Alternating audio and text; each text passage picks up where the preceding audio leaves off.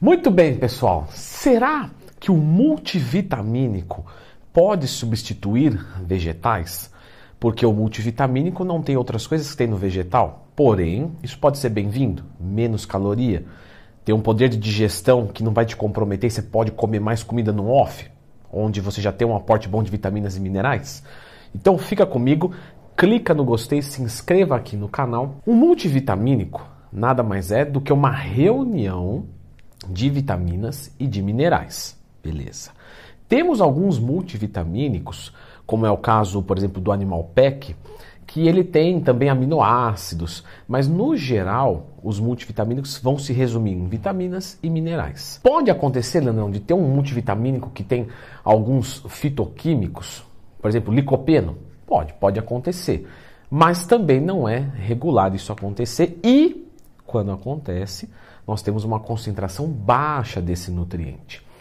Ou seja, quando nós falamos é, de um consumo de vegetais, nós estamos indo além de vitaminas e minerais. Num vegetal a gente vai encontrar vitaminas e minerais, mas também a gente encontra fitoquímicos. Fitoquímicos são substâncias que têm origem nas plantas, nos vegetais, nas leguminosas, etc. Então vou dar um exemplo aqui. Vou pegar o tomate. Aí eu aqueço o tomate, mas independente de aquecer ou não, ele tem licopeno. Quando aquece tem mais.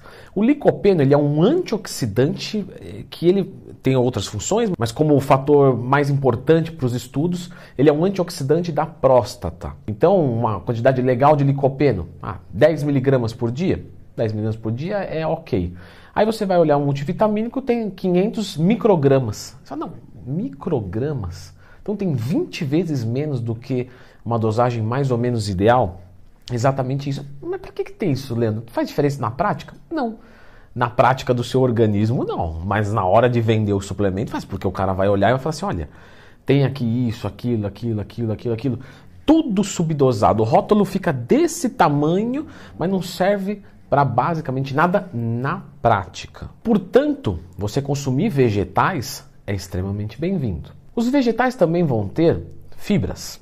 Fibras você não encontra em multivitamínico. Mesmo que tenha ali uma psyllium, alguma coisa, esse vai ser quantidade mais ridícula ainda.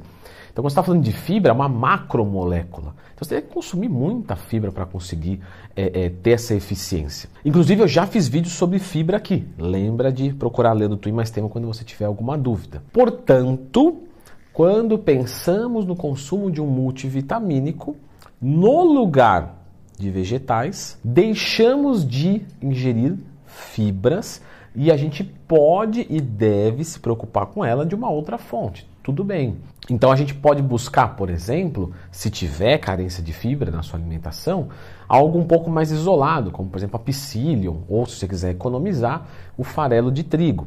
Logo você bate as fibras também. Quando que se usa o multivitamínico? Isso eu até falei bastante no meu curso, Quer saber sobre o meu curso? Aqui nos comentários de forma fixada todas as informações. A substituição do multivitamínico por vegetais, ela não é completa. E isso é óbvio, porque o multivitamínico ele é um suplemento. Se em vez de chamar suplemento, chamasse complemento, provavelmente as pessoas consumiriam menos, porque a origem da palavra é a mesma. Suplemento, complemento, mais ou menos a mesma coisa. Mas complemento o pessoal vai entender que não precisa. Então vamos chamar de suplemento que já dá uma confundida. Leandro, e você é desses daí que tem essa misticidade, que tudo é teoria da conspiração e tal? É, não da conspiração, mas da venda mesmo. Ou seja, pessoal, quando nós pensamos no multivitamínico, nós não estamos querendo substituir. Estamos querendo ver o que falta. E é por isso que o multivitamínico é muito questionado. Porque como que eu vou usar um multivitamínico na minha alimentação que vai me oferecer um monte de vitaminas e minerais, sendo que as minhas carências podem ser específicas. Vitamina C, A, K, tá tudo ok. Porém, a vitamina D não tá. Eu não vou usar um multivitamínico, eu vou suplementar com vitamina D. Então, alguns defendem muito isso. Multivitamínico você não deve usar nunca. Em performance, visível, muscular, de recuperação, que você vai perceber, coloquei multivitamínico um mês, no outro mês não coloquei. Você não vai ver muita diferença se você já se nutre bem.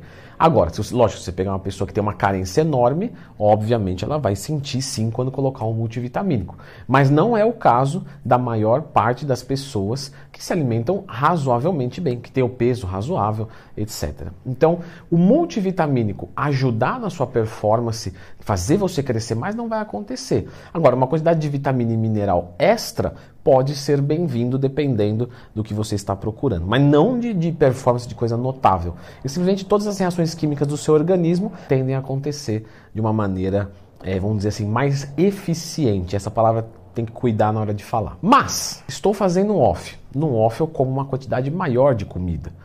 Se eu for colocar muitos vegetais, muitas saladas que têm baixa densidade energética, eu não vou conseguir ingerir tudo o que eu preciso. Ah, mas aí eu suplemento. Então eu vou lá e mando, é, sei lá, um monte de, de hipercalórico. Mas isso também pode gerar uma carência de vitaminas e minerais, porque normalmente o hipercalórico é carboidrato e proteína. Normalmente. Baixa vitamina e mineral ou nada. Então você fazer uma suplementação de multivitamínico no off, porque você não consegue ingerir vitaminas e minerais, pode ser interessante. E no cut, Leandrão?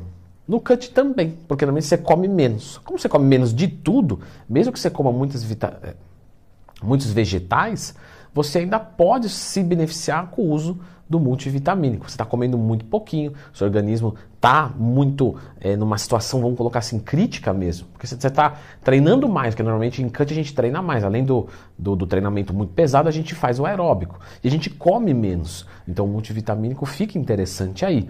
Mas o que a gente tem que entender é que ele não vai substituir. Então, por exemplo, no cut é muito, muito normal as pessoas ficarem com o intestino preso. Vários e vários alunos meus já reclamaram disso. Pô, Leandro, tô fazendo cut, tô com o intestino preso. Claro que está comendo tudo a menos. Então, você vai colocar um multivitamínico para trocar pela salada que você não gosta de comer? Mas e a fibra? Vai precisar ingerir um pouquinho de fibra. Pode usar por fora? Pode. Mas será que vale a pena fazer tudo isso? Será que não vale a pena mandar logo o vegetal? Talvez sim, talvez não. Agora, o que a gente tem que concluir aqui é que o multivitamínico não substitui os vegetais. Agora, sabe o que acontece? Mesmo usando multivitamínico, muitas pessoas têm carência de vitamina D. Nos multivitamínicos, normalmente você não encontra grande quantidade de vitamina D. E a vitamina D, na verdade, ela é um hormônio. Ela é um hormônio, Leandro? Isso, mas por que chama vitamina? É porque descobriram depois e falou, deixa assim mesmo. O pessoal já demorou para aprender, agora vai mudar? Deixa. Só que na verdade a vitamina D é um hormônio, nosso corpo produz ela. Então dá uma conferida nesse vídeo aqui, porque você provavelmente tem carência de vitamina D e não sabe.